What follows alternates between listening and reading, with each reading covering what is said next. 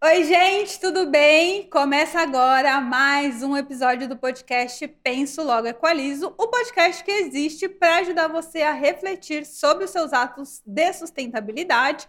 Lembrando que esse podcast é o oferecimento dos nossos queridos patrocinadores que nos ajudam a levar informação, levar sustentabilidade para vocês. Então a gente tem aqui o Mercado Diferente, a BioWash, o Instituto Muda e a Cor. E hoje eu trouxe uma pessoa aqui muito especial. Eu participo de um grupo só com mulheres sustentáveis e ecologicamente corretas, que foi até a Karen da Ambev que me colocou lá. Ela já veio aqui. Se você não assistiu esse episódio, por favor, assista. E aí eu conheci uma pessoa lá que vai falar de um tema que eu sempre quis falar aqui, que é tecnologia, pesquisa que resulta em sustentabilidade e que agrega na vida das pessoas. Hoje eu estou aqui com Natália Tavares, da Accenture. É isso, Natália? É isso. Muito obrigada pela sua presença. Estou muito feliz de ter você aqui para conversar sobre esse tema que é muito importante para provar para as pessoas que a gente pode inspirar por meio de exemplos e contribuir com a nossa sociedade, se a gente quer uma sociedade justa para todo mundo. Então, é a gente começa sempre pedindo para as pessoas contarem as suas histórias. Então, eu quero saber qual é a sua história, em que momento a sua história se cruza com a sustentabilidade e como você conseguiu transformar a sustentabilidade em boas ações para a sociedade, para todo mundo que está à nossa volta. É, e como que a gente pode replicar tudo que você faz, que é muito legal. Então, obrigada, fica à vontade, o microfone é seu. Muito obrigada. Também estou bastante feliz de estar aqui com o convite, te agradeço. É, diz que, dizem que os grupos de WhatsApp né, não, não nos acrescentam em nada, mas nesse caso. Muito! muito. Nossa! É ótimo. Nossa, quando eu mandei, eu mandei sem expectativa nenhuma, né? Eu falei assim: ah, ninguém vai me dar atenção, porque elas são todas importantes. Eu sou aqui a única que sou podcaster aqui. E aí você respondeu e contando tudo que você faz, eu falei, não é possível. Como que eu demorei tanto pra ter essa ideia de mandar mensagem no grupo? Sim, são mulheres muito fortes que tem ali, né? E muito potentes também. Então, vou me apresentar. Você já falou meu nome, Natália Tavares, mas todo mundo me chama de Nath. Então, fique à vontade também de tá me bom, tratar vou dessa de forma. Nath, então. É, pode. Uh, meu sotaque não me deixa mentir. Sou mineira. Sou uma Estado mulher... mais legal do Brasil, mentira. A comida mais gostosa. Tem a comida mais gostosa. É, sou uma mulher né, de 38 anos, preta, casada, recém-mãe. Tenho meu bebê em casa ali de dois meses, me esperando. É, e eu vim do interior de Minas, minha cidade chama Lavras. Meu pai é um técnico agrícola, minha mãe é dona de casa. E cresci em fazenda, cresci em roça, como a gente fala por lá, né? É, e aí, naturalmente, a gente tendo o pai da, da roça, né, lidando ali no dia a dia, a gente crescendo nesse ambiente. É, meu tio também é técnico agrícola, é uma cidade muito agrícola. A família foi toda fazendo ciências é, rurais, digamos assim, né? Então, minha família é de agrônomos, veterinários, tem, enfim, tem de todo tipo de ciências ali aplicadas. E eu, com os meus, sei lá, 13, 14 anos, falei, ah, eu quero fazer administração de empresas. E aí, sem ser o meu pai e minha mãe, o resto todo falando, você tá louca, fazer administração de empresas? De onde você tirou isso? É, sua família não tem nenhum administrador, não tem nenhum empresário, seu pai com sua mãe não pode te ajudar em nada, imagina, você tá louca, vai fazer agronomia. Meu irmão e minha irmã já iam pro lado da agronomia. Eles E são aí, mais velhos. São que mais você. velhos que eu. E aí, o meu pai e minha mãe falaram assim: não, faz o que você quiser, é o curso que você quer, vai fazer. E ali, com 14 anos, eu bati o martelo que eu queria fazer administração de empresas. E de onde saiu a, a ideia de fazer administração? Você lembra? Eu lembro, eu tinha uma preocupação muito grande o que seria do meu futuro. E aí, ali com os 13, eu comecei a, hum, a ler aqueles livros que tinha de guia do estudante, de conhecer as profissões. E eu estudei sobre. Eu estudei o guia mais de um ano, assim, qual profissão vai caber comigo, qual que eu vou gostar, qual que eu não vou gostar, etc. E aí tinha dois cursos que ficaram na minha cabeça, assim, na minha decisão, que era biblioteconomia e administração de empresas. E aí eu comecei a conversar com alguns profissionais das duas áreas. E eu cheguei na conclusão que biblioteconomia, por mais interessante que eu achasse, ela não era uma profissão de muito do futuro. É, e ela não é fácil de você conseguir emprego, de você se colocar no mercado, etc. Além de ser um pouco restrita. Um pouco não, bastante restrita, é. eu diria. E então eu decidi fazer administração. Mais especificamente, eu gostaria de trabalhar com pessoas. Então ali eu já falei, ah, vou fazer o curso, vou fazer, vou trabalhar com RH, é o que eu quero, é o que eu gosto, e vamos nessa. E aí foi. É, dos 14 em diante, eu continuei estudando para fazer vestibular. Eu venho de uma família de poucas posses, então eu sabia que eu tinha que fazer uma federal, uma pública pelo menos. E aí, na minha cidade tem uma universidade federal, lá tem o curso de administração. Falei, maravilha, vou fazer administração. Fácil, né? Uhum. E aí, passei no vestibular, comecei a fazer. Eu tive as disciplinas de RH, e aí eu falei, hum, não é bem isso assim que eu pensava. Não é bem isso que eu queria fazer, aquela coisa toda. E aí uh, continuei estudando, gostei muito do curso e vi várias possibilidades. Logo, eu tinha vontade, na verdade, mesmo de fazer administração, trabalhar com RH e ser professora. Hum. E aí, logo que eu terminei a faculdade, eu falei: bom, não quero fazer o mestrado agora, para eu ter um pouco de prática, um pouco de vivência dentro das empresas quando eu me tornar professora, eu vou ter mais referências para os meus alunos. E assim eu fiz. Fui trabalhar numa empresa numa cidade próxima da minha e foi quando eu tive mais contato com a área de estratégia. É, eu participava de um programa dentro dessa empresa que era oferecido pela Fundação Dom Cabral.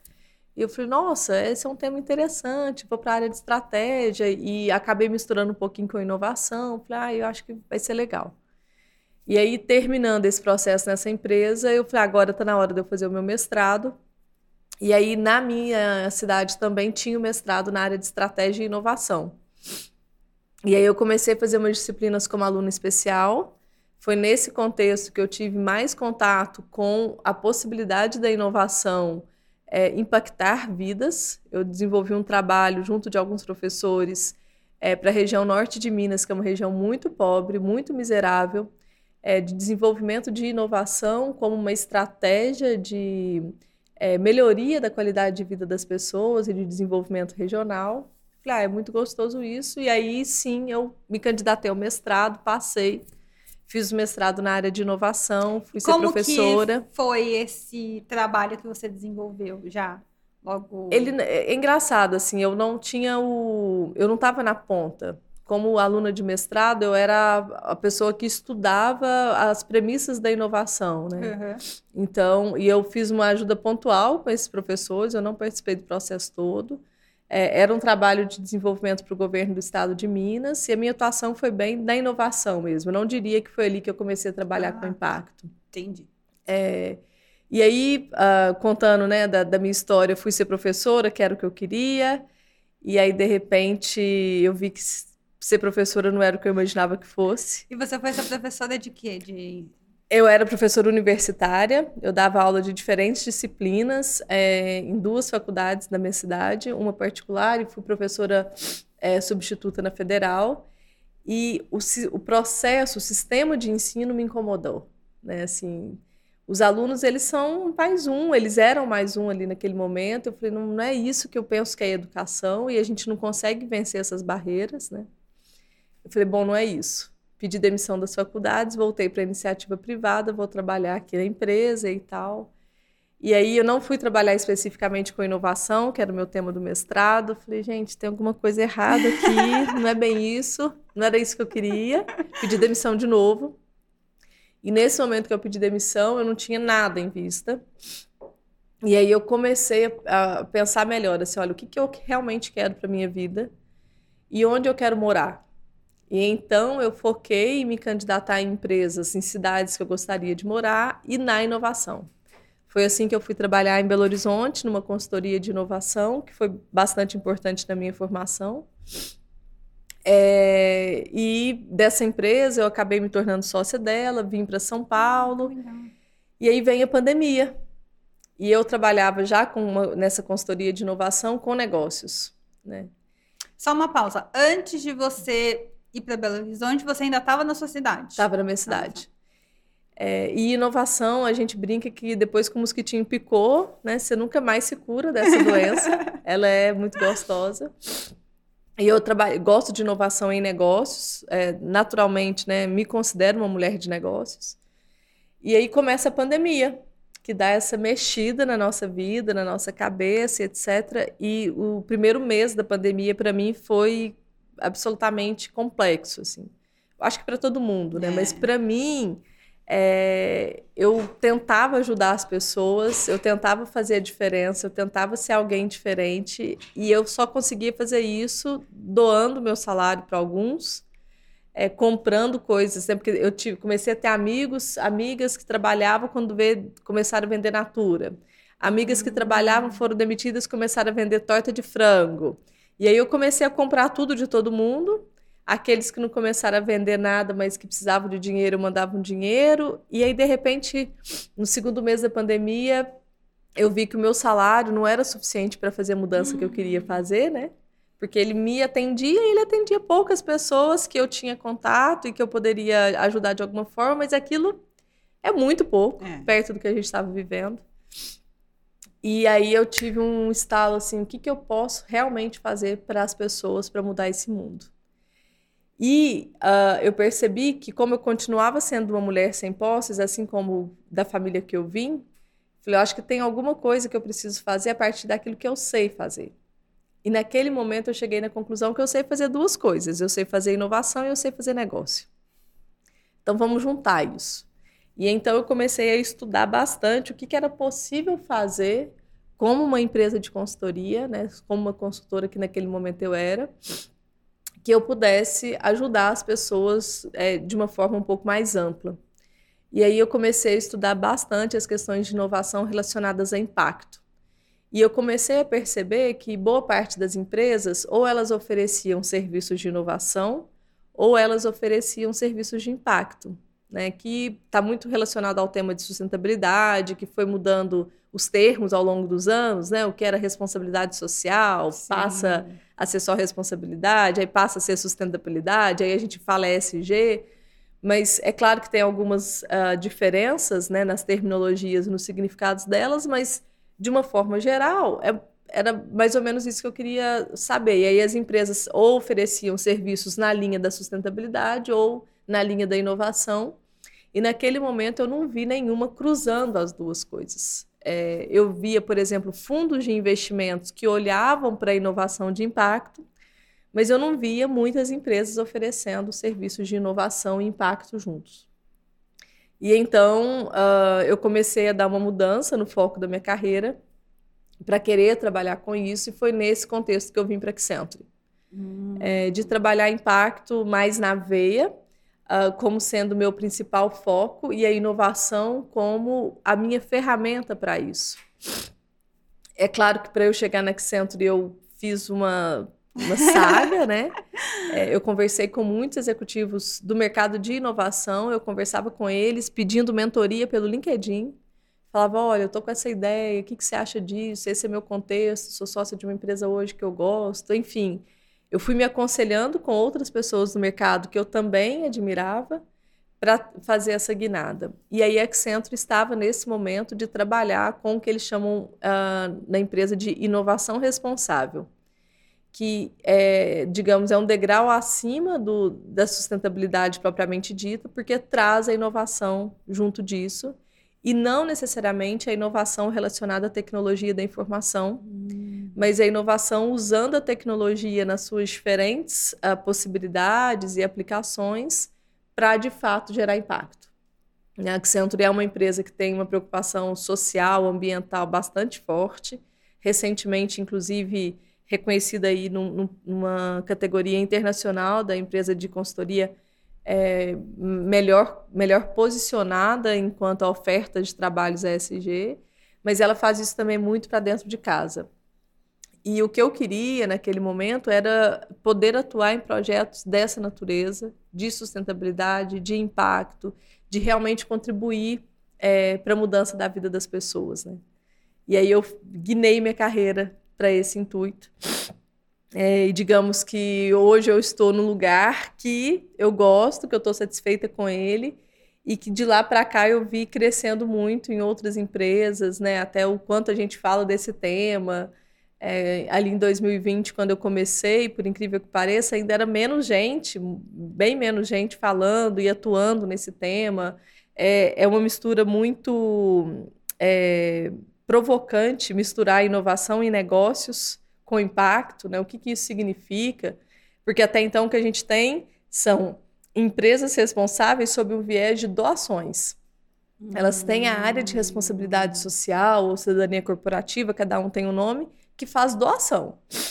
O que a pessoa vai fazer com o dinheiro? E aí essa doação que ela faz para uma ONG, normalmente, está é, tá relacionada ao quanto ela pode doar. Ah, então, digamos que para um ano, de um ano para o outro, a empresa passou por uma crise, ela vai cortar esse, essa doação. E o que eu faço na Accenture hoje é provocar negócios que sejam negócios lucrativos, perenes e de impacto. Na verdade, a primeira premissa é que ele gere impacto. Então, ele não fica à mercê da doação, ele não fica à mercê da crise ou não que a empresa tem. Esse negócio precisa ser sustentável sob o ponto de vista de parar de pé.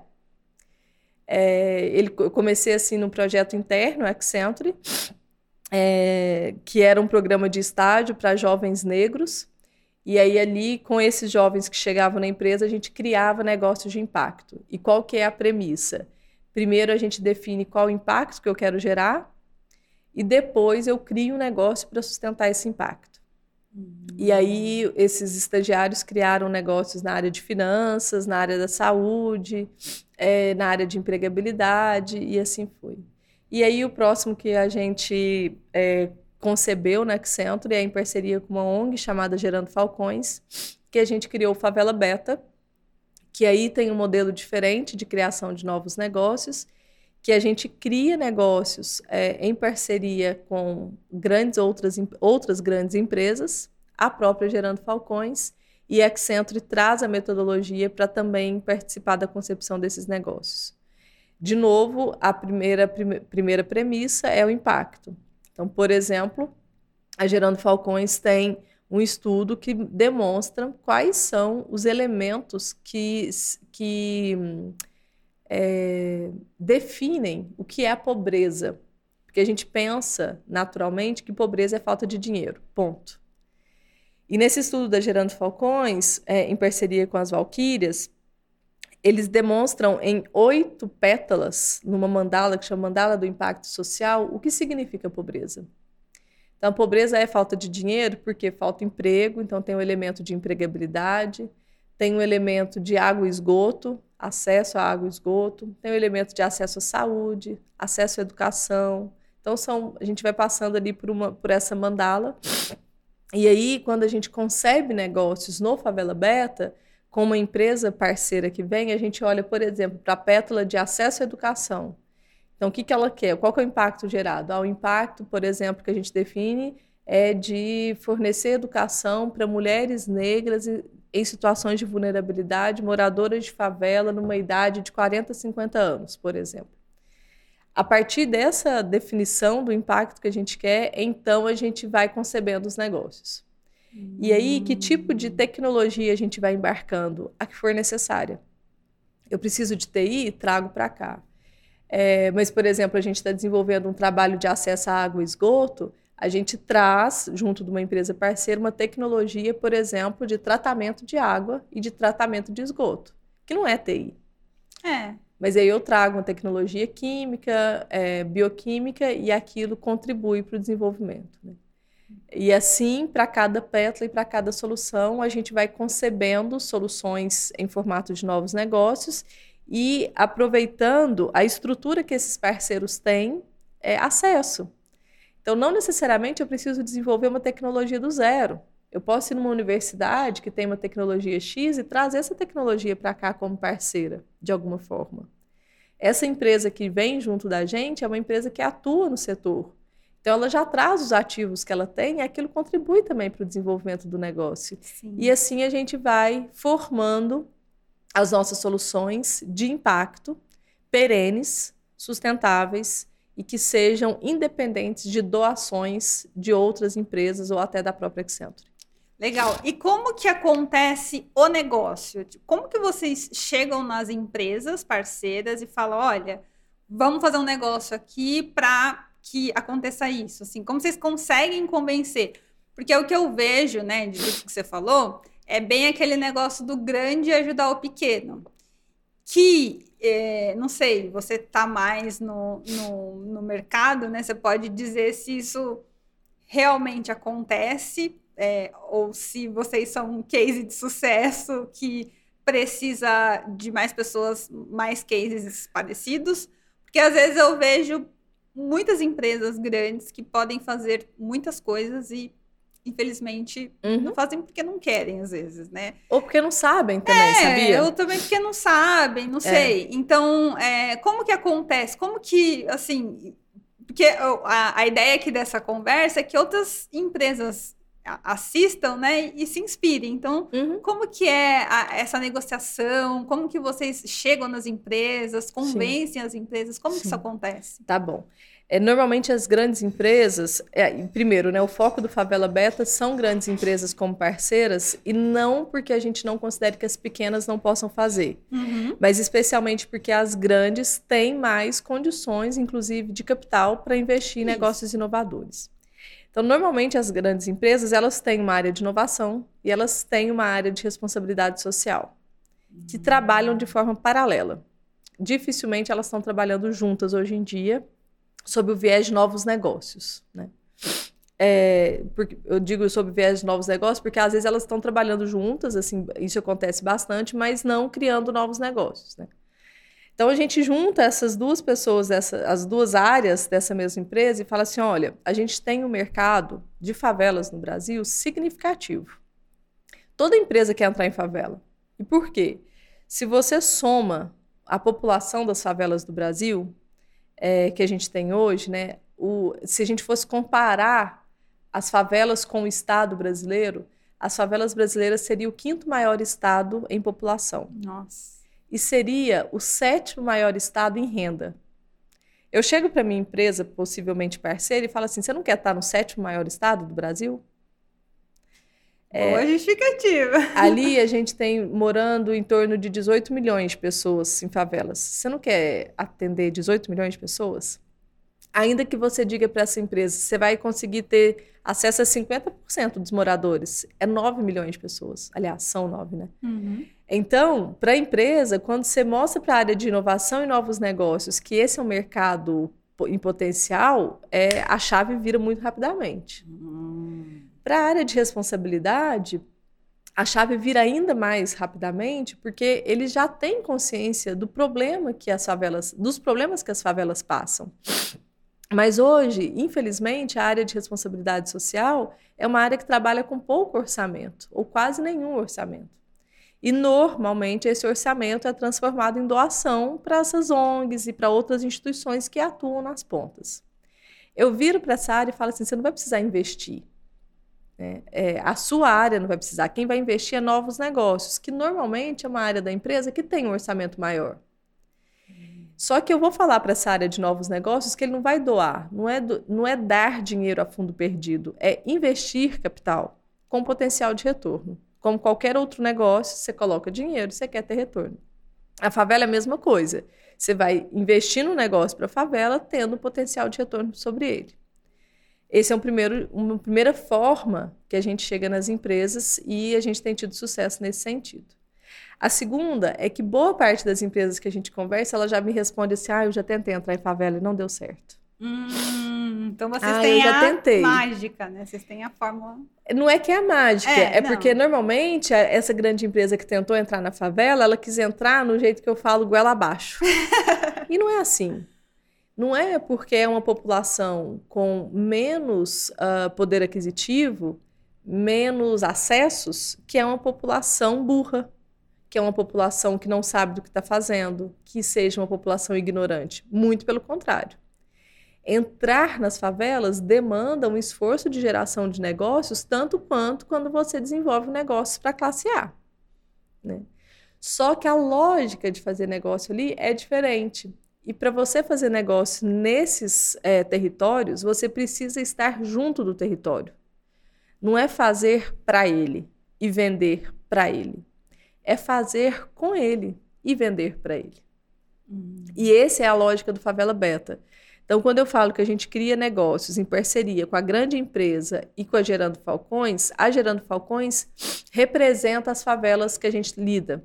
Mas normalmente a gente pega em cada favela que a gente vai desenvolver o negócio, a gente tem os líderes das comunidades, os líderes locais dessas comunidades, e normalmente atrelados a ONGs que atuam naqueles territórios. E aí a gente concebe os negócios.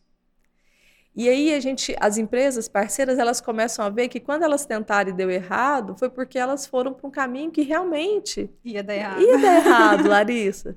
Sabe, assim, uhum. é, é uma coisa meio do tipo, ah, isso deu certo quando eu fiz para classe C, por que, que não vai dar para favela? Ó, deixa eu te contar por quê.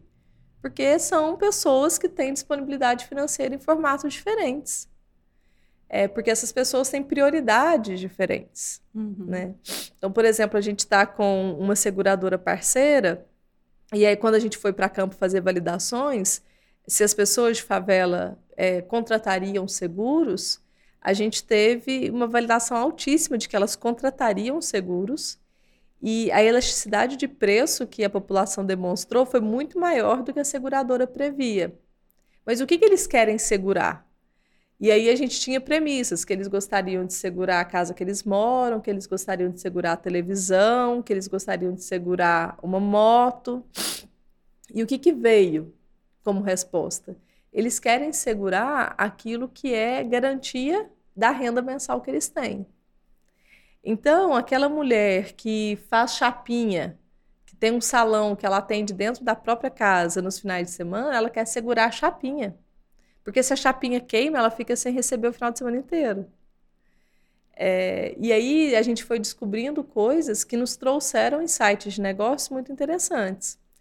Então, a, a lógica de se fazer negócio é diferente, e aí, para te responder agora como, de uma forma mais resumida e uhum. concisa, né? É como que a gente consegue esses parceiros? É a gente prever que para a gente conseguir agilidade, a gente precisa ter um parceiro que já tenha a capability de fazer aquele negócio. Então, se eu quero gerar um impacto em educação, eu preciso trazer um parceiro de educação. Se eu quero gerar impacto em saúde, é um parceiro de saúde. Então, eu já vou nessa empresa de uma forma bem clara para ele, demonstro quais são os problemas que tem. Então, por exemplo, na questão da água e esgoto, eu cheguei para os parceiros e falo: olha, a gente tem no Brasil que 54% da população brasileira não tem acesso a água e esgoto tratado. Na favela, é de 90%. Então, 90% do, dos domicílios de favela não têm acesso à água e esgoto. Esse é um problema. Ó, isso representa X pessoas sem água e esgoto. Isso representa para você um mercado de X milhões por ano. Eu já chego para ele com essa conta feita. E aí eu trago esse meu parceiro. Mas pra, só é interessante, só vai conseguir pegar esse mercado a empresa que já atua no segmento. Sim. Então, ao impacto desejado, eu procuro um parceiro que atua naquele segmento.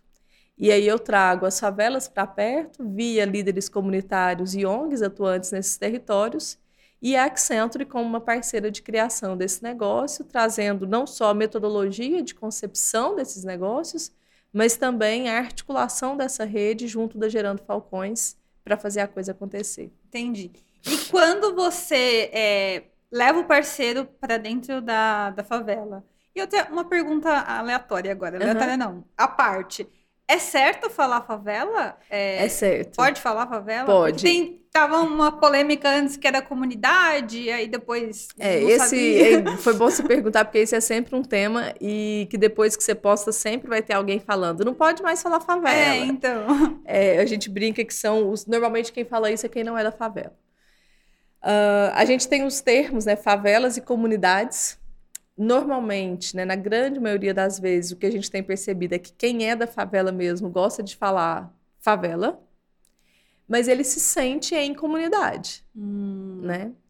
É, a gente, muita gente começou a usar o termo comunidade como se favela fosse um palavrão, mas não é. Né? É, favela, né? de fato, denomina aquele espaço, aquele território, aquela, aquela forma de organização social de pessoas que vivem em comunidade. É certo falar as duas coisas, vai ter gente que vai te criticar por usar um termo ou usar o outro. É, mas a gente prefere continuar usando favela e, inclusive, a gente fala o favelado.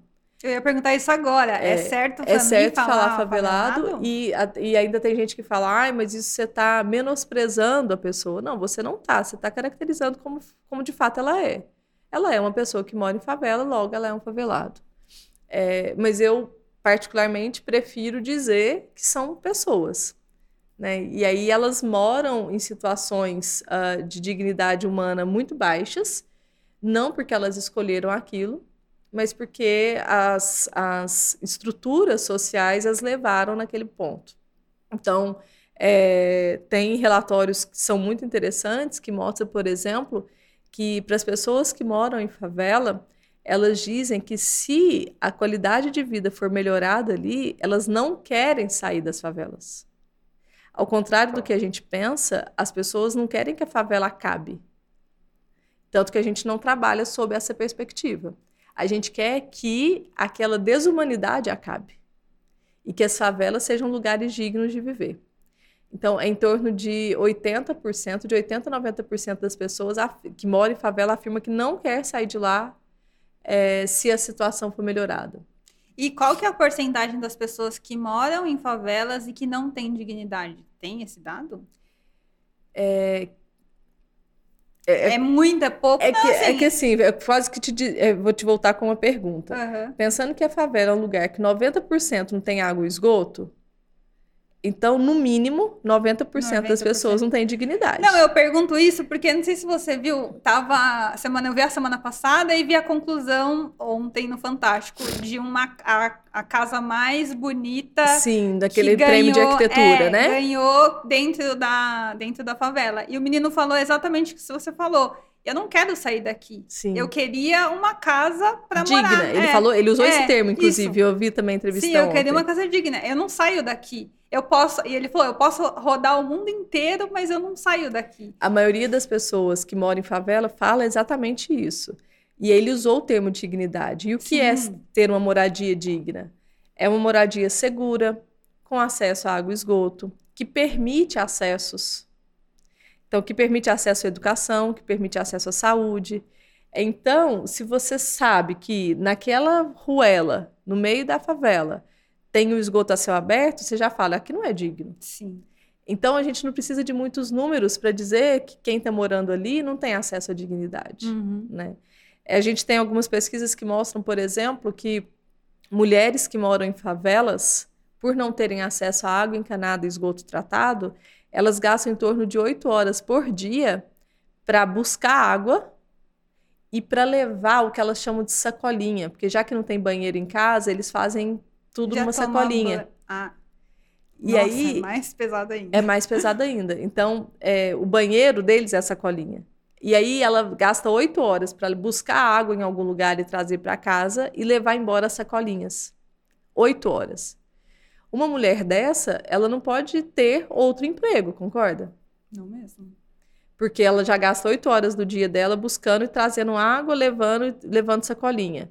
As outras oito horas, ela cuida da família, ela cuida do filho, da mãe, do vizinho, da avó, do vô e etc. Porque a mulher é a provedora familiar na grande parte das vezes da favela. Uhum. As outras oito horas, ela dorme. Se a gente for pensar. Se assim. for dormir oito horas. Se for né? dormir oito horas. Então, é, não é que a mulher é desempregada, ela não tem condição de ser empregada. Isso é uma falta de dignidade. É verdade. Mas se você prover para essa mulher, ao menos, água e esgoto, oito horas do dia dela, ela já passa a ter mais acesso. E aí talvez ela tenha condições de trabalhar fora. E por que talvez? Porque não é só água e esgoto que vai fazê-la poder sair para trabalhar. Mas se você tem uma creche ali na, na, na, comunidade que ela vive, ela pode deixar o filho e aí sim ela vai trabalhar. Se você tem um posto de saúde na, ali na, na comunidade com agentes de saúde locais que vai ajudar a cuidar da avó, do vô, do pai, da mãe, da, do vizinho, da família, etc., aquele trabalho que hoje ela tem de cuidar da saúde dos dela, ela vai ter alguém que faça e aí sim ela pode trabalhar. Então a gente começa a ver que nessa mandala do impacto social que a Gerando Falcões tem, as pétalas dessa mandala estão muito inter, interrelacionadas, uhum. né? E aí essa casa do Cadu, que ganhou como a casa é, no prêmio de arquitetura, né? A casa mais sustentável, se Mais não me engano, ou mais bonita, bonita, é. uma coisa assim. É uma casa que permite tudo isso. E não é. Não, e assim, 90% da favela não, Não tem, tem aquilo. Não tem aquilo que o Não Cadu tem tem, aquilo, né? Ele é um, exatamente. digamos, um Eu, privilegiado. foi um privilegiado e eu acho que expôs uma situação no sentido de chamar a atenção das pessoas para aquilo que deveria ser as moradias de favela. Mas elas não são assim. Então, por exemplo, a gente está trabalhando lá com essa situação, com essa parceiro de água e esgoto, e aí a gente começa, ah, vamos trabalhar então com um projeto de colocar caixas d'água, porque daí virariam caixas para armazenar água, e, por exemplo, essas mulheres não têm que deslocar tanto para buscar água, certo? Sim. Onde você coloca a caixa d'água? Aí a sua Não dá, cabeça, né? a sua cabeça de bairro normal, né, de bairro digno, você pensa em cima da, da casa. Eu não pensei nisso porque eu já. É, mas aí normalmente as né, pessoas eu digo assim, as pessoas pensariam, tá, mas uma caixa d'água em cima de um casebre, que as paredes são de que não são de alvenaria, não aguenta uma caixa d'água. E aí você começa a puxar um fio que você vê o quanto a situação está gritando na nossa frente. né?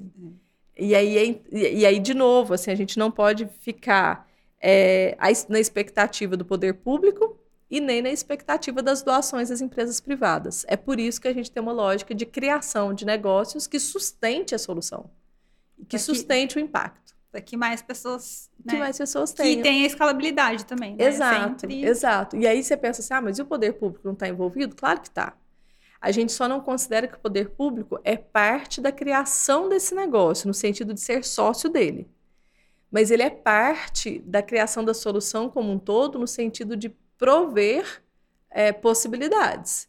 Então, por exemplo, a gente pensar que as favelas estão em áreas normalmente que são ilegais, em territórios ilegais. O poder público pode ajudar nesse sentido de legalizar essas terras para que as pessoas tenham, de fato, a matrícula da casa. Então, por exemplo, a gente tem aí o grande problema. Ahn, morador de favela normalmente não consegue fazer uma compra online. Por quê? Porque não tem CEP. Não tem CEP. Né? Então, a gente tem soluções hoje em dia, aí sim, soluções tecnológicas, que mapeiam as favelas por latitude e longitude. E aí o entregador ele consegue chegar nesse, nessa casinha ali por conta desse, dessa tecnologia. Mas não porque você tem CEP. Você não pode pôr. Aí o CEP é, normalmente é da, do comércio que está na, na entrada do morro. Porque é o Hum, último lugar que teve acesso a isso. Entendi. Bom, e aí você tem negócios que são criados, por exemplo, de entrega dentro da favela para todo mundo conseguir comprar online. Ele, a entrega é feita num centro de distribuição ali dentro da favela mesmo, digamos assim. E aí você emprega pessoas da própria favela que conhece cada viela, cada ruela E até os e próprios até moradores. os próprios moradores, e ele vai lá e entrega. Então, só, eu sei que isso aqui chegou para a Natália Tavares. Eu sei onde a Natália mora, eu vou lá entregar para ela. Que aí é a questão do viver em comunidade, né? Aí, Porque aí e aí é a questão de conhece. você movimentar a economia daquela localidade. Sim. Você emprega alguém que, traba que já mora ali, então você diminui, por exemplo, a necessidade de uma pessoa deslocar tanto. Normalmente quem mora em favela e mora e trabalha num outro bairro, ele gasta duas, três horas para ir trabalhar e duas, três horas para voltar. Aí você está dando condições dignas? Você não está É. né? Então, é aquela pessoa que acorda 4 horas da manhã, porque tem que estar às 8 no trabalho, e ela chega em casa do trabalho às 10 da noite, né? E aí, olha, as coisas vão Passou puxando. boa parte do tempo dentro do transporte, no Exato. trânsito, e cansou. E aí né? a gente viu, por exemplo, tem regiões de favela que, por uma questão de economia de água, a- quando tem água, o fornecimento ele é interrompido de 10 da manhã, 10 da noite às 6 da manhã, Nossa, que é o único horário que o morador está dentro de casa. Faz nenhum sentido. Ele não, não faz nenhum sentido. Então, assim, aí você falou uma coisa bem importante aí do poder público. O poder público hoje, ele é atuante? O poder público hoje ele é articulado via Gerando Falcões. Ah, tá. Então, por exemplo, a, a Gerando Falcões tem a- junto, eles definiram uma fa- favelas de teste, que são as favelas que a gente pilota soluções do Favela Beta. Essas favelas são que para Gerando Falcões eles chamam de favela 3D. Então, por exemplo, a favela Marte, em São José dos Campos, é uma favela 3D, que é também uma possível piloto para a gente de favela beta. A Prefeitura de São José dos Campos já está toda articulada e toda ah. envolvida na é, dignidade, em dignificar a favela Marte. Então, isso é um trabalho que a Gerando Falcões faz muito bem. A gente tem a favela dos sonhos, por exemplo, em Ferraz de Vasconcelos, a mesma coisa. Toda articulação com o poder público, quem faz é Gerando Falcões. E por quê? Porque isso é o elemento do negócio deles. Não é a coisa que a Accenture faz. Entendi. E normalmente não é a coisa que o nosso parceiro privado também faz. Não é o nosso core. A gente até contribui, mas não é o que a gente mais sabe fazer. Então a gente se separou de uma forma que cada um faz aquilo que melhor sabe fazer. E assim a gente ganha agilidade. A Gerando Falcões, então, é, ela age como um conector entre o poder público e o que precisa ser feito? Sim, totalmente. Ah, tá. A, a Gerando Falcões, ela se denomina como um ecossistema de ONGs, né? E aí, nesse ecossistema dela, ela, a, a relação com o poder público é muito é, efetiva, é né? muito vital, é muito necessária né? e efetiva, naturalmente. Então, você vê eles atuando com as prefeituras, com os estados e até com o governo federal, nesse sentido de melhorar as condições das favelas e, ao menos, dar condições para quem quer atuar ali também conseguir. Porque às vezes a gente fala, ah, mas uma empresa de energia, ela não atua na favela? Poxa, mas podia, né? Podia, mas não podia. Por quê? Porque se ela entra para atuar numa zona que não é legalizada, ela pode ser penalizada. Então não é simples você ir lá e falar, eu quero colocar uns postes aqui e puxar energia aqui. Não é, não basta só querer. Porque se ela fizer isso com a melhor das, da, das intenções, ela pode ser penalizada porque ela entrou numa zona que não é dela e que não tinha autorização de atuação. Aí tem a Gerando Falcões para. E aí, se a Gerando Falcões, por exemplo, consegue articular com os poderes locais, né, especialmente prefeituras e estados, para legalizar aquelas áreas, ela já dá condições para uma empresa de energia entrar naquela localidade, por exemplo. Uhum. E isso virou algo extremamente importante. Uhum. Então, tem algumas soluções, Larissa, por exemplo, com a seguradora, a gente está desenvolvendo uma solução de empregabilidade. Ela não demanda um investimento em infraestrutura. Então, você também não precisa ter autorizações do governo para atuar naquela terra. É, outras soluções, por exemplo, essas de água e saneamento, de energia elétrica, de construções urbanas, essas que precisam de investimento em infraestrutura, a gente precisa muito de outros agentes estarem articulados e contribuírem para essa solução. Uhum. E aí a gente vai se adequando a cada ponto. Né? Então, por exemplo, a questão das moradias, a gente tem empresas parceiras que têm, têm tecnologias de construção de casas que são como casas pré-moldadas, como se fosse um Lego. E aí. Que é, é, muito forte nos Estados Unidos, isso, não é? Sim, que em outros países é, já está bem desenvolvido. Sim. Só que a gente precisa se adequar à nossa realidade para cá. Sim. E aí ela precisa ser uma construção que seja rápida de construir, mas que ela é, seja, seja adaptada para o né? nosso clima, que seja viável é, economicamente falando e que seja adaptada, por exemplo, a uma condição de não ter energia naquela localidade, de não ter uma rede de água e saneamento. Então, a gente também vai é, na, nessas tecnologias. De construção civil, né, também desenvolvendo soluções que nos entregue aquilo que a favela realmente precisa. Legal. E aí, só para fazer, organizar as ideias. Sim. Então, assim, a Accenture, ela pensa, ela organiza, né, pesquisa, vê o que está faltando, o que, que precisa, conversa com, com a empresa parceira, e aí tem lá gerando falcões para basicamente organizar o que, que vai acontecer, o que, que precisa para a coisa fluir, né? É mais ou menos isso, só que no caso da Gerando Falcões, ela, ela traz para dentro dessa roda as pessoas que vão construir ah, as tá. soluções. Entendi. Então, a gente parte dessas premissas mesmo que você falou, ah, eu entendi, vi quais são os problemas, etc. Trago a empresa parceira, mas a solução em si que a gente vai desenvolver é uma solução desenvolvida na parceria grande empresa, Accenture e favela. Entendi. Basicamente, a gente começa com um workshop Desse workshop participam executivos da Accenture, executivos dessa empresa parceira e moradores da favela. Normalmente os líderes comunitários estão conosco e alguns moradores que não necessariamente sejam os líderes, mas que estão ali na favela há muito tempo. E a gente vem para um workshop. E aí a gente começa a desenhar a solução. E é incrível, porque nessa hora, quem tem a voz é quem mora lá. É, porque eles que estão vivendo o dia a dia, né? Exatamente. Só eles podem falar. Não adianta vocês falarem, não, vamos colocar aqui um X. Chega a ser ridículo. Porque normalmente quem não mora na favela tá com um pensamento tão enviesado, Larissa, que você fala, ah, vamos fazer isso assim, assim. Acaba, não, mas Pra que vocês Lá querem fazer jeito. isso? Nem, nem cabe. né? Essa história da caixa d'água que eu contei foi verdadeira. No workshop lá na, na desenho eu da solução, imaginei. A caixa d'água foi, de, inclusive, desenhada em cima de uma casa. Aí o morador fala, não, mas... Vai cair a minha casa. Nem dá, sabe? E uma coisa, eu ia falar antes, uma coisa que eu vi da casa do Cadu, que eles falaram que fizeram uma fundação é, uhum. para que da área que estava não corresse nenhum risco, né, de, sim, sei lá, barranco sim. cair em cima.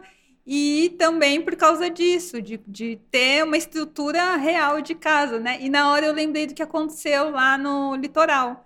Falei assim, nossa, olha só, como que é importante ter profissionais que pensam nas coisas, Sim. né? Pra e aí, nesse caso dele, também, quando eu vi a, a, fundação da casa sendo feita, eu falei, bom, isso não é a realidade das moradias é, de favela é, atualmente. Eu pensei a mesma né? coisa. E a outra coisa são as regiões que as favelas normalmente estão. Né? Então a gente tem uh, normalmente favelas em morro, né, que são regiões realmente perigosas de deslizamento, etc. E em algumas favelas do Brasil, uh, no Nordeste a gente tem alguns casos mais específicos, são as favelas em vale. Então, normalmente a gente vê favela morro acima, é. né? E ali, por exemplo, em Maceió, a gente tem favelas morro abaixo, hum. o que dificulta algumas soluções. E dificulta, por exemplo, alguns acessos. Por exemplo, se eu tenho uma pessoa cadeirante morando numa, numa favela de morro abaixo, normalmente é mais complexo deslocá-la do que quando a favela é morro acima. Parece que é a mesma coisa, mas não é. Uma solução, por exemplo, de água e esgoto também, que a gente. Eu estou falando muito disso porque é um dos casos que a gente está é. trabalhando, né? A gravidade é diferente. Hum. Você bombeia a água para cima. Água para baixo, a gravidade manda. Mas e aí, como que você vai fazer que ela chegue, seja distribuída corretamente naquele morro né? abaixo, né? Então, a gente tem essas situações, e lá na casa do Cadu, por exemplo, eu vi a estrutura, eu falei, nossa, é um é sonho. Uma casa daqueles moldes para as favelas é um sonho que a gente tem, realmente. Né? E... e... ele até fala, ele falou, nossa, quando eu vi o projeto, eu falei, isso aí é coisa de rico, não é para mim, não. Eu achei tão é, meio que inocente da parte dele, não humilde, né? Sim, Digamos humilde sim. da parte dele, isso é coisa de rico, não é para mim, não. E e assim, só foi uma pessoa pensar ali, né? Uma é, pessoa de boa vontade de pensar. Exatamente. E... Então tem muita coisa que a gente vê nas favelas que é possível ser feito é, essas favelas 3D que a Gerando Falcões tem atuado, tem demonstrado isso para nós, a favela Marte, a favela dos sonhos. Né? Então, é, a gente vê isso como realmente possível de acontecer e a gente vê o quanto, de fato, as favelas são potentes em termos de negócios sim, mesmo, né? Sim. Uh, e aí, uh, o que a gente quer desmistificar, e eu, de novo, te agradeço a oportunidade de estar aqui, é essa ideia que as pessoas têm que a favela é pobre e que nada vai para frente se eu investir ali. Muito pelo contrário, né? A favela de fato tem elementos de pobreza, mas que investimentos sendo feito de forma correta as tornam um mercado potencial muito interessante. Sim. Sob o viés de negócio. E aí as pessoas tendem a me perguntar: ah, mas você não está sendo muito capitalista em olhar a favela como oportunidade de negócio, etc. Eu até entendo quando a pessoa me questiona nesse sentido, mas eu falo para ela: olha, para as empresas que eu trago como parceira, a premissa delas é o negócio, é o lucro. Se eu também não criar condições para ser sustentável para a empresa privada vir investir, eu, eu deixo, no ciclo que eu proponho, eu deixo uma falha. Vira caridade que pode que pode perder, acabar, né? exatamente. Então, eu costumo dizer, a gente não é, a Favela Beta não é um programa de filantropia, não é um programa de doação, mas é muito importante que os programas atuais de filantropia e doações continuem acontecendo. Ah. É como se, eu, eu falo isso, né? Como se os de filantropia garantissem o básico, o dia a dia, e o Favela Beta vai vir aqui garantir as férias. Ah, tá. Então, é, por exemplo, essa catástrofe que a gente está vendo no litoral é, de São Paulo agora, vai ter gente que vai falar, ah, não adianta nada doar, isso é muito paternalista, ah, isso. Claro que adianta. As pessoas precisam daquilo agora, é para elas viverem. Assim, é questão de sobrevivência básica. Sim. Então, as favelas, mesmo que não, as que não estão nessa catástrofe agora, elas também precisam de coisas para ontem. Elas têm fome. E a fome é urgente. Né? Você com fome, você não faz nada. Sim. Então você precisa doar coisas. Ah, mas a pessoa não trabalha por quê? Cara, não trabalha porque ela não teve não acesso à educação, emprego. ela não trabalha. Não é porque ela não tem vontade. É. Ela não tem acesso à educação, ela tem outros afazeres que uma casa comum, né, assim, que a gente vê por aí, não tem. Aliás, tem e elas precisam fazer. É, ela não trabalha porque ela vive numa, num ciclo de pobreza tal que se renova e que todo dia e que ela não consegue vencer. É... E eu, eu acho também um pouco de falta de respeito com as pessoas é, que moram na favela, outras pessoas falarem que eles não trabalham. Lembra daquele seriado que passava na Globo, Cidade dos Homens, uhum. Cidade de Deus? Uhum. Não, tem o filme Cidade de Deus que virou Cidade dos Homens, Sim. né?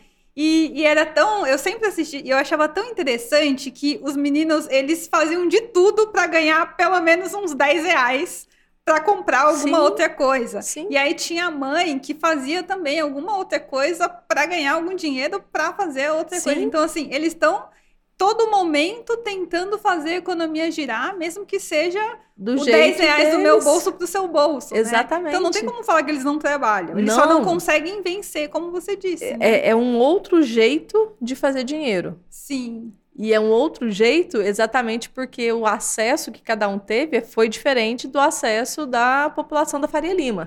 Né? né? Que, é, que é uma comparação que a gente normalmente faz. Mas, é, naturalmente, se a pessoa não teve acesso à educação, ela não vai ter uma profissão. E ela vai fazer de tudo. Ah, mas por que, que isso aconteceu? Deixa eu te contar por quê. Em média, uma criança, em média no Brasil, estuda uh, seis anos, nove anos, em média. Uma criança de favela estuda, em média, três anos e seis meses. Porque depois teve que parar para ajudar em alguma em coisa. ajudar em alguma coisa ou porque não teve escola, efetivamente, ou porque teve que ir para o semáforo pedir dinheiro, ou porque teve um caso de violência na família e aí o pai bate nessa criança e não deixa ele para a escola. É, é enorme. Não então, teve dinheiro para então comprar você, material escolar. Então você né? pensar que três anos e seis meses é a média de educação de uma criança de favela. Se você entra na escola com cinco anos, que hoje em dia já é tarde, mas é. vamos considerar com cinco, com nove ela já está fora da escola. E aí vai trabalhar como? Ele vai ter é, profissão, profissão, Ele vai ter uma né? condição de trabalhar, trabalhar e ganhar não sei vai. quantos mil por mês? Não vai. É. Então você precisa atuar na, na estrutura, você precisa atuar nos pilares do desenvolvimento social. Ah, então quer dizer que realmente doar não faz sentido. Sob esse aspecto, simplesmente ficar dando dinheiro não faria sentido. Mas o que, que você precisa? Você precisa dar condições para essa pessoa voltar para a escola, estudar, né? E aí é um investimento de longo prazo. Sim. Assim a gente vai aprendendo que a, a filantropia é sim bastante importante, porque ela me condiciona a fazer outros investimentos de mais longo prazo mas que também sejam mais sustentáveis nesse longo prazo que eu estou trabalhando. E também o que tem de história de gente que foi salvo pela filantropia e que ajudou depois, não, né? Tem muitas histórias sim, boas assim, sim. né? Então, a gente tem muitas histórias dessa natureza e que acabam ficando nos holofotes, né? Mas também a gente tem outras milhares de centenas de histórias que a gente não conhece, mas que também é. É, foram muito beneficiadas por isso. Sim. E é importante que seja, efetivamente, né? Só uma dúvida, é, quando as empresas parceiras elas entram nessas comunidades, né, nas favelas, é, quem vai pagar pelo serviço dessas grandes empresas são as pessoas que moram na favela, é isso? Não, não, não. Não? Dificilmente vai ser elas.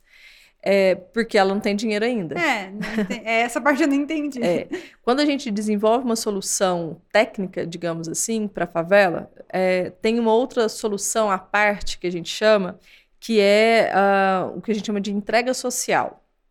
Então, por exemplo, essa de água e esgoto. Aí a favela vai começar a ter o serviço de água e esgoto e ela vai ter, então, uma mensalidade para pagar, é, né? Isso. Que o Brasil tem o que a gente chama de tarifa mínima. A tarifa mínima, se ela for 50 reais, 25 reais de água, 25 reais de esgoto, 50, para uma família de favela é muito dinheiro. Só que é muito dinheiro nas atuais circunstâncias. Se você desenvolver um trabalho de empregabilidade dessa família, talvez daqui três, quatro anos ele vai poder. Hum. Então, o que, que a gente faz? A gente cria um modelo de negócios, claro que aí está embasado em vários estudos que a gente faz, né, vários cálculos que a gente faz, etc., para ver o custo dessa entrega técnica e uh, qual é a melhor entrega social para aquele contexto que permita que daqui X anos aquelas famílias possam contratar. Hum. Enquanto isso, eu tenho que pensar numa forma de remunerar minha empresa privada. Eu posso desde pensar em apadrinhamento de famílias, por exemplo, eu pago a conta de água e esgoto de uma família de favela, eu, Natália, quanto eu posso pensar em outras alternativas que remunerem a empresa privada que fez aquele investimento e que entregue o benefício que é de direito daquela família que mora em favela. Entendi. Então a gente cria um modelo de negócio, por isso é inovação. A gente cria um modelo de negócios que não é o convencional, para que todos os entes é, ali envolvidos sejam é, devidamente remunerados e beneficiados naquilo que Mas precisam. aí esse modelo aí é tipo. É, dá um exemplo, doação, digamos assim, ah, tem um programa de doação que eu dou é, esse, um dinheiro. Esse apadrinhamento é uma possibilidade, ah, tá. por Entendi. exemplo. Outra coisa que eu posso é falar assim, olha, é, para eu construir essa infraestrutura que eu preciso ter lá na favela, eu vou precisar contratar mão de obra, não vou? Eu contrato a mão de obra da própria comunidade. Ah, então, para tá. que, que eu vou contratar tá. alguém que não mora ali para vir aqui fazer um serviço? Eu contrato o homem ou a mulher que mora ali naquela favela, ele vai ajudar na construção, assim eu estou empregando as pessoas, gerando renda para elas e elas mesmas podem pagar suas próprias contas. Legal também. Que é uma outra possibilidade. Uhum. Uma outra possibilidade ainda é só eu falar assim: olha, é, essa estrutura que eu vou construir na favela aqui, eu, vou precisar de mão de obra só por três meses. Mas eu estou capacitando essa mulher que está trabalhando aqui para esse trabalho. Então, depois eu vou mandá-la para os bairros vizinhos, hum. para ela fazer esse porque ela aprendeu. É. Né? E assim você vai dando condições para essas pessoas mudarem as vidas delas. E quando vocês implementam alguma coisa numa favela, demora muito tempo para começar a rodar, por exemplo, essa Depende de da solução. Ah, a de água e tá. esgoto é super demorada, porque ah. de, demanda realmente infraestrutura, é construção, Sim. e aí você precisa de licenciamento ambiental, tudo certinho. A que a gente está fazendo com a seguradora, por exemplo, é imediato. E aí, como que funcionou essa da seguradora? Me dá mais um exemplo, só para ficar bem claro. De é, como que a seguradora vai receber? É, como... Eu ainda não posso dar detalhes por ah, uma questão tá de compliance mesmo, né? Tá Mas a, a, gente está desenvolvendo com essa seguradora uma, uma opção de geração de emprego e renda. Ah, tá. E ele é focado em mulheres das próprias comunidades. Ah, e por quê? Porque, porque mulheres, né? Porque normalmente elas são arrimo de família em favela e a gente quer gerar emprego e renda para elas poderem ficar no entorno da casa delas. Hum. Então elas não deixam as, os filhos, né, os pais, os vizinhos, etc, desassistidos, mas elas conseguem conciliar. O tempo que a criança foi para a escola, ela faz aquele trabalho. Ah, muito bom. Sabe? E aí a gente está é, gerando uma, uma solução que ela vai ser capacitada para esse trabalho. Enquanto ela está sendo capacitada, ela já tem renda. E aí ela começa a fazer esse trabalho, tendo renda também. E aí depois que ela está, é, como fala, é, não cristalizada, né, mas que ela já está um pouco mais segura, concretizada, concretizada um pouco, é que ela começa a, a ter uma dedução do dinheiro que ela está recebendo. Ah. Então, ao invés dela ganhar comissão pelo que ela vendeu, é o contrário. Ela vai ficar um bom tempo ganhando dinheiro, é, recebendo um salário, digamos assim, E aí, com o tempo, ela perde um pouco, que é referente ao que a seguradora foi ofereceu, investido. o que foi investido. Ah, muito bom. Só que isso é em, em pingos, porque Uhum. você não pode também deduzir dela, é, tipo FIES, né, quando você pagava para estudar. Você Eu deduz tô qua- pagando meu FIES até quase hoje. o salário inteiro da pessoa para pagar. É. Então, você- aí você dignificou numa uma época e É, e tirou em outra. Então, o que você faz é, é- por isso no modelo de negócio a gente faz essa conta muito realmente na ponta do lápis para ver o que, que é possível é, colocar mais ou a menos naquelas famílias para que elas continuem é, crescente em termos de renda, em termos de salário. Não, porque etc. também vocês dão um salário. Ela vai criar um padrão ali, né? Que ela considerava, considera básico, né? Uhum. Aí depois vem tira e, e tira metade do salário. Como é que ela vai Como é pagar que as faz? coisas? Exatamente. É muito difícil. Então, você vai dando condições para essa É. pessoa mudar. E aí, por exemplo, é nesse de geração de emprego e renda, a gente está fazendo muito essa questão de que ela pode atuar na comunidade dela, mas que aquele ofício que ela aprendeu, ela pode atuar nas regiões do entorno. Hum, E aí você acaba abrindo espaços para ela que antes ela nem acessava, mas que agora, por uma condição tecnológica, aí sim é via uma solução de TI, ela vai, ela consegue ir para os outros bairros prestando esse serviço que ela aprendeu a fazer.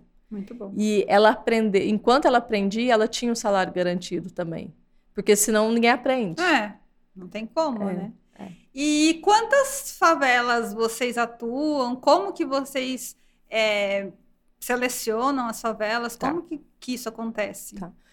É, o nosso parceiro de favelas é a Gerando Falcões, né? E a Gerando Falcões tem um foco de atuar em favelas de até 500 domicílios, E a Gerando Falcões é Brasil inteiro? Brasil inteiro. A gente tende a pensar que favelas são aquelas favelas gigantes, né? Tipo Paraisópolis, Rocinha, que tem 30 mil domicílios, 100 mil Aham. pessoas. Mas a 80% das favelas do Brasil tem até 500 domicílios. Hum, E então a é, é- e é nelas que a Gerando Falcões foca o esforço deles de trabalho. Elas representam em torno de 6 mil favelas no Brasil. Ah, as outras todas que a gente tem são favelas com mais de 500 domicílios. Então a gente vem nessas de seis, até 500, que são mais ou menos 6 mil. E como que a gente escolhe? A Gerando Falcões tem ali, então, uma rede de, de favelas que ela atua via ONGs que são parceiras da Gerando Falcões, que faz parte desse, desse ecossistema de ONGs que a Gerando Falcões faz. E a partir dessas ONGs é que a gente chega nas favelas. hum. Como que a gente sabe que aquela favela está ou não em condição de, por exemplo, pilotar uma solução? É por essa ONG. Porque também, Larissa, tem, tem favela que está numa situação tal que, por enquanto, o que ela precisa mesmo é da filantropia. Ah, Que não tá. dá para você fazer nada ainda em termos de negócio, porque ela está numa, numa situação muito calamitosa. Né? E não é que não dá no sentido da gente estar menosprezando, é que ela ainda não está em condições mesmo para aquilo. Mas um dia ela fica ou acontece de que é o que se espera, fica? é o Ah, que se tá. E aí, quando a Gerando Falcões atua ali com o parceiro, inclusive é na articulação com o poder público, porque às vezes aquela favela está em condições de receber o negócio, mas digamos que ela seja muito dominada pelo poder paralelo. Ah, Você não consegue entrar, você não consegue desenvolver o negócio. Tem favelas, por exemplo, que é, você vai, por exemplo, trabalhar com moradia, tá? Com construção de casas, que a venda de materiais de construção é dominado pelo poder paralelo. Você não consegue entrar. Por mais que uma empresa queira doar, o poder paralelo seria. Ah, tá. Só para ter certeza. é, o poder paralelo é o poder não oficial, Entendi. digamos assim, né? Em Tá. alguns lugares é o próprio crime, em outros lugares é a milícia e assim. Uhum, entendi. Então, também tem uma, uma articulação que é necessária ser feita. Quem normalmente consegue fazer isso é a ONG que atua naquela localidade. E por quê? Porque essa ONG, normalmente, ela é fundada, criada por algum morador daquela favela, que já sabe quem é quem, Ah, tá. que já conhece a forma de funcionar daquela favela. E aí, ali a gente E vai... essas pessoas conseguem entrar, é, tipo, convencer. Elas conseguem articular. Ah, tá. Se ela está convencendo, se ela está, enfim, consegue viabilizar. Ela consegue viabilizar, ah, exatamente. Tá. Acho que cada uma tem a sua forma de articular com esses poderes e com essas comunidades, etc. porque também tem isso. Às vezes, você até teria condições de desenvolver um negócio ali, mas a própria comunidade, ela é, ela é inflexível. É. Eles não querem, sabe? Entendi. É, tem coisas que me assustam, por exemplo, tem favelas do Brasil que tem vielas de 3 quilômetros sem luz solar. Nossa. Imagina, é a Paulista, a, a Paulista tem três e pouco, né? É a Paulista sendo sem uma viela sem sol. nenhuma sem sol. Nossa. Aí você imagina as casas que estão nessas vielas, sem luz solar. Mofo que... e bicho e de tudo, né? A condição Aí, saúde, dali, a pessoa que mora ali não deve ter, deve ter é saúde. horrível, né? Então, você, aí é luz solar. Assim, o que, que você pode fazer para melhorar aquilo? É, é, é, um desafio extremamente complexo, né? É. De moradia, de urbanismo, de, de acesso à luz solar. É, então, você também tem coisas que, que, que, não é simplesmente chegar, ah, eu vou lá e vou fazer. Não é tem muitos elementos que são complexos que você precisa considerar na matemática do novo negócio. Uhum. Né? E só para fechar, assim, que que, que onde estamos hoje, né? O que, que as empresas podem fazer para fazer com que isso, esse trabalho seja para todo mundo, assim. Lógico que é difícil a gente pensar em abraçar o mundo, uhum. né? Mas a gente tenta fazer o nosso melhor a cada dia e vocês são incríveis, de verdade. Eu tava super nervosa para conversar com você. eu falei, nossa, ela é muito nerd. Imagina eu conversando com ela. Mas Imagina. eu adorei a nossa conversa, foi muito boa. Mas como que você acha que isso pode ser para todo mundo, de verdade, tá. assim? Tá. É, são aprendizados também, viu, Larissa? É, e uma coisa que a gente aprendeu e aprendemos muito com a Gerando Falcões. É, Para problemas complexos, a gente precisa também de soluções complexas. E a complexidade não se dá com um parceiro só, uma empresa só. Ninguém sozinho resolve uma complexidade. Sim. Então, acho que a primeira coisa a se pensar é que atuar nesses territórios e atuar com esses problemas demanda uma articulação em rede.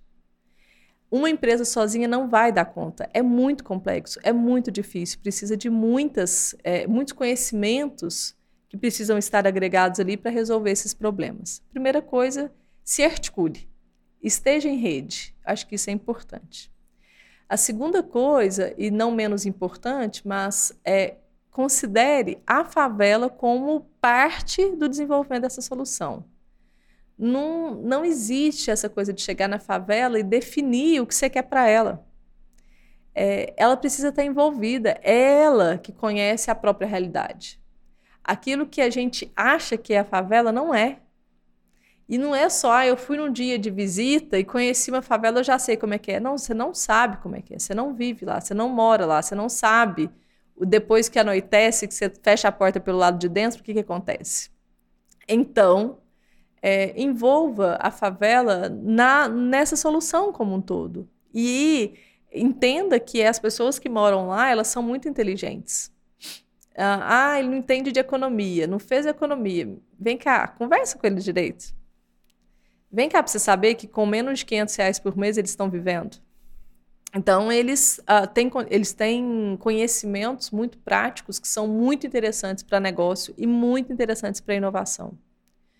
A terceira coisa, é claro que eu vou fazer o meu jabá. Claro. É, nos procure, né? Eu acho que o Favela Beta está aberta a novos parceiros o tempo todo. A gente tem muito trabalho pela frente, mas não se limite a nós. A gente tem outros entes, é, outras é, ONGs, inclusive outras empresas atuando nesses territórios para combate à pobreza, combate à desnutrição, combate à falta de educação e à falta de acesso à saúde. Então, é, procure um aliado que seja significativo e que esteja fazendo um trabalho sério. Tem muita gente séria trabalhando com isso. E eu acho que é, algumas pessoas têm preconceito em relação às ONGs, como se elas não quisessem trabalhar, como se quem fosse de ONG vive uma vida boa. E, e vem cá, tem muita gente trabalhando de forma séria é, procure por essas instituições uh, e, e, nos procure também, né? Assim, enquanto Accenture, enquanto Gerando Falcões, a gente tem todos os canais para isso.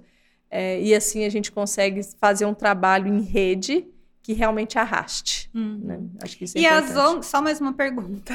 Claro. Faria um milhão de perguntas para você. A a Accenture trabalha só de ONG, só com a Gerando Falcões? Ou... No Favela Beta é a Gerando Falcões. Ah, tá. Mas é que a gente tem outros trabalhos com outros enfoques, que aí a gente tem. E para cada enfoque a gente tem ONGs parceiras diferentes. Ah, tá. Em cada cidade, em cada região, né? Então, só para a gente ter mais noções, assim, a Accenture no Brasil a gente é um corpo de mais ou menos 20 mil pessoas atuando em todos os estados brasileiros. Hum. Então, e, e, aí a gente tem essa consciência da importância que a gente exerce nas diferentes regiões que a gente atua.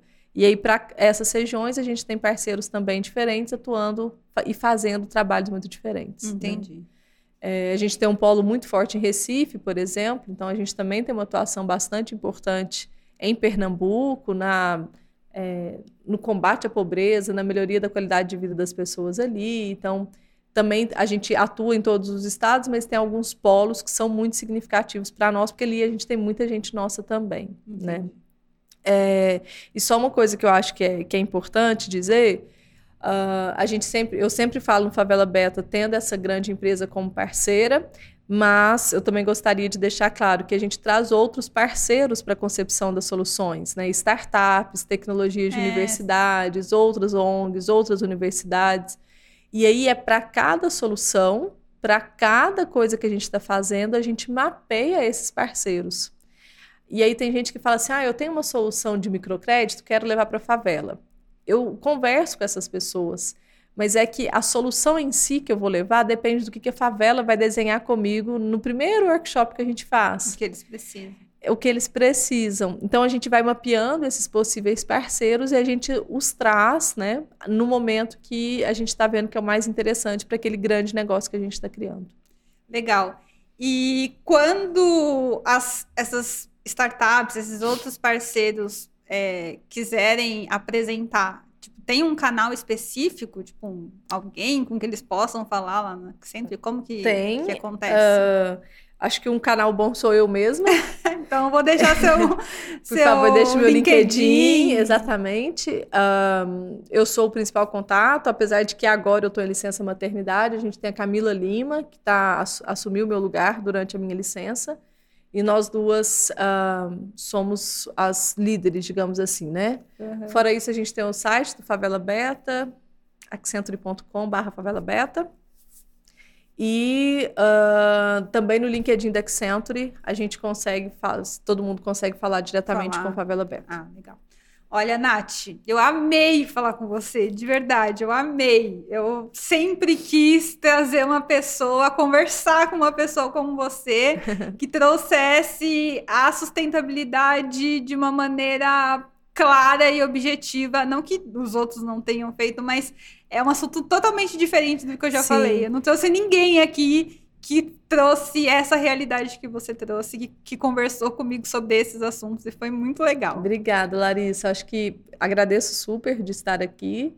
Dois pontos para a gente talvez finalizar, então, é pensar na tecnologia como ferramenta e pensar que tecnologia é de toda natureza, não é só o que a gente tem no nosso é. celular, etc. Então, tecnologias de toda natureza a gente traz para dentro e que a sustentabilidade ela é ampla ela e vai para todo mundo. Ela vai para além da sustentabilidade ambiental, como boa parte das pessoas fala, mas também na sustentabilidade dos negócios, das soluções, né, a sustentabilidade da sociedade como um todo. E o Favela Beta olha sob esse viés é, de pensar no quanto a sociedade pode se desenvolver a partir de sustentabilidade dos elementos é, que compõem as soluções. Com certeza. Nossa, muito, muito obrigada. obrigada. Volte sempre. Parabéns, que vocês tenham muito sucesso, que consigam ajudar muitas pessoas, porque se a gente não se ajudar, a gente não vai conseguir, né? sim, né? Você sim. mesmo falou, não tem como fazer nada sozinho. Então, eu fico muito feliz de que vocês tenham esse projeto, que a gente tenha conversado sobre isso, que a gente consiga inspirar mais pessoas a sim. fazerem igual, parecido, copiar, fazer junto não importa, né? A gente tem que se unir, a gente tem que fazer acontecer, né? Exatamente. Muito obrigada, obrigada. Larissa. Também obrigada por quem escutou. foi ótimo. Bom, gente, esse foi mais um episódio do podcast Penso Logo Equalizo, o podcast que faz você refletir sobre os seus hábitos de sustentabilidade. Esse podcast foi muito especial. Por favor, compartilha, comenta. Eu vou deixar aqui todos os contatos da Nath. Se você tiver dúvida, ficou com alguma dúvida, coloca aí nos comentários, manda mensagem para ela. Lembrando que esse podcast é um oferecimento do Mercado Diferente, da Cor, Instituto Muda e da BioWash. E semana que vem tem mais. Beijo e até o próximo. Tchau!